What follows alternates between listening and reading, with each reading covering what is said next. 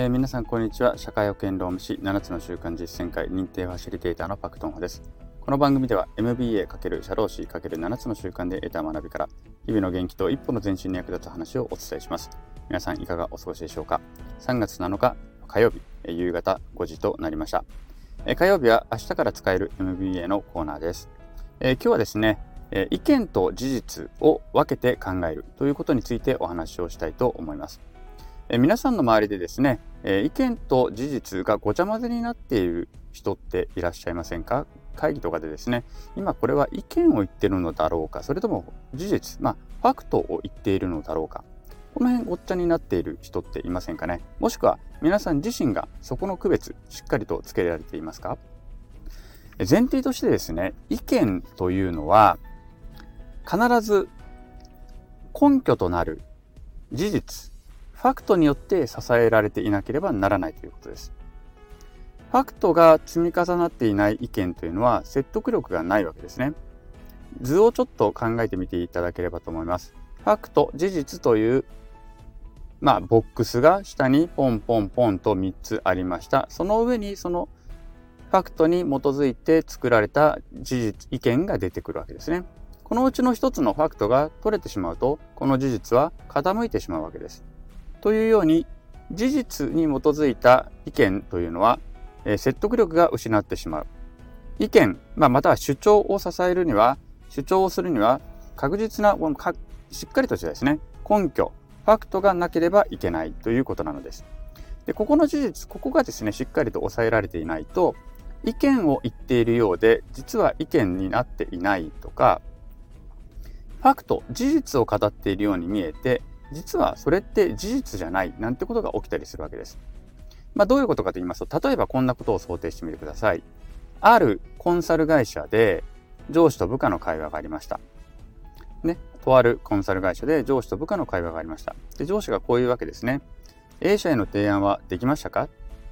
ね、A 社への提案はできましたか？で、部下がこう答えたとします。はい。A 社の担当の方によると、A 社は今売上を増加したいたいと売上を増加したいと思っているということです。でそのために Z 商品の反則を行いたいそうです。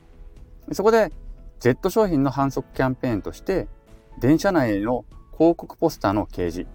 また期間限定の割引を提案することとしました。はい。というような提案をしたとしたとしますね。で、これ結構もっともらしいことを言ってると思います。部下として、まあ、なんかちゃんと自分の、うん、顧客の話を聞いて、でその顧客の話に基づいて自分で何か打ち手を考えたように見えるわけなんです。が実はですねこの文章この部下の方は事実と意見の区別ができていないんですね。どういうことかと言いますと A 社の担当の方によると A 社は今売上の増加をしたいとそしてそのために Z 商品の反則を行いたいという、まあ、A 社の担当の方の話があるわけなんですがこれもそうしたように A 社の担当者の方が話していたということは確かに事実かもしれないが、売上の増加が今、イシューなのかとか、そのために行うべき反則は Z 商品のみなのかというファクトの確認をこの部下はできていないんです。わかりますかね？まあ、全く関係ない会社の人間であれば別にね、いや、あの、A 社の担当がそうやって言ってんだからその通りやってあげたらってことになるかもしれないですが、少なくともコンサルタントとして中に入っていて、ね、その A 社の、えー、提案をより、えっと、A 社に対してコンサルタントとして、より良い A 社の伸び率のために、伸びのために提案をしようとしている。その時に A 社の方の話だけを聞いて、これを、まず、あのー、事実かのように、さも事実かのように、売上増加を果たしたい。まあ、これは願望ですので事実といえば事実かもしれないですが、必要かどうかっていうのはまた別の問題。そしてそのために行えることが Z 商品の反則なのかといういう心とそれを支えるだけのファクトがあるのかないのか、まあ、こうした、えー、検証が全くされていないわけですね。でされないまま自分で頭の中で考えたことというのはじゃあ Z 商品の反則キャンペーンとして電車内の広告ポスターやりましょうねとか期間限定割引提案しましょうねみたいな、えー、まあ意見なの意見っぽいあ事実っぽいあごめんなさい意見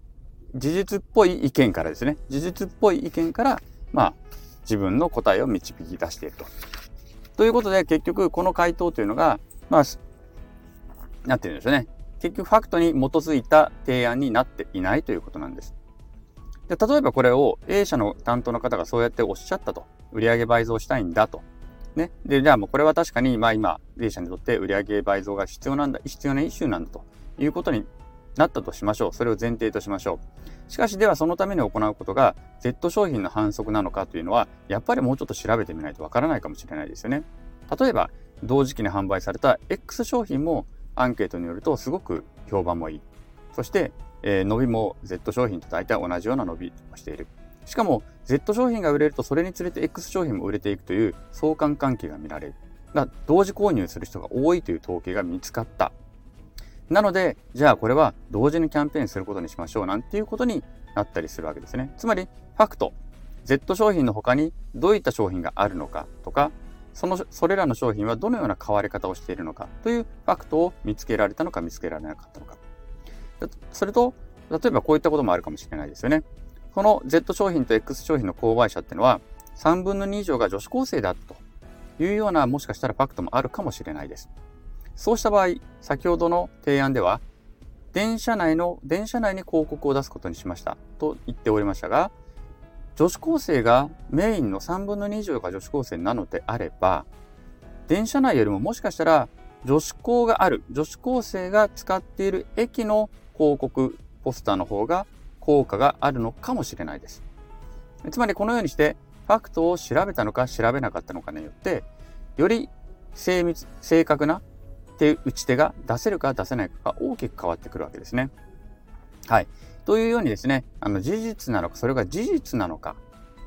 意見なのか、というここの違いをしっかりと見極めなければ、ビジネスにおいても正しい打ち手というものを出せなくなってしまう。まあ、何が正しいというのはいろいろですけれどもね、とにかくでも正解に近い、より良い打ち手というものを出せなくなってしまう。遠遠ざいて、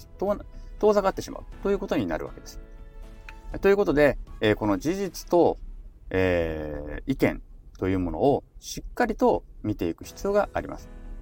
まあ、例えばね、年取って、まあもうちょっと別の話をすると、年取っていったりなんかすると、自分の保身のために意見しか言わない人もいるわけですよね。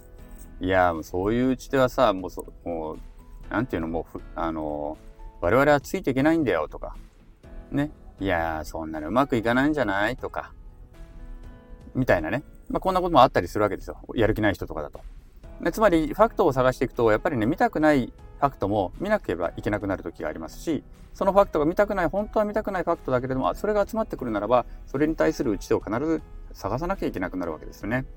そうするときに、えー、そこに勇気を持ってそのファクトを集めて、そのファクトと対面をして、新しい打ち手を出していけるのかどうなのか。えー、そこで新しい打ち手に対して自分自身が行動できるのかどうなのか。まあ、この辺が、うん、ビジネスパーソンとしては大きな分かれ道になっていくのではないのかなというふうに思ったりするわけです。はい。ということでですね、え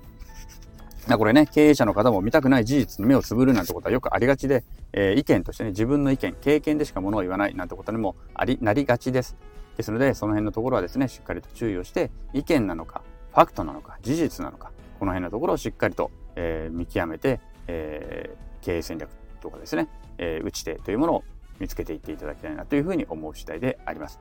はい。ということでですね、えー、まあ、前回のクリティカルシンキングからのちょっと延長みたいな感じにはなりますけれども、事実とファクトの違い、えー、これを分けようという話をしてみました。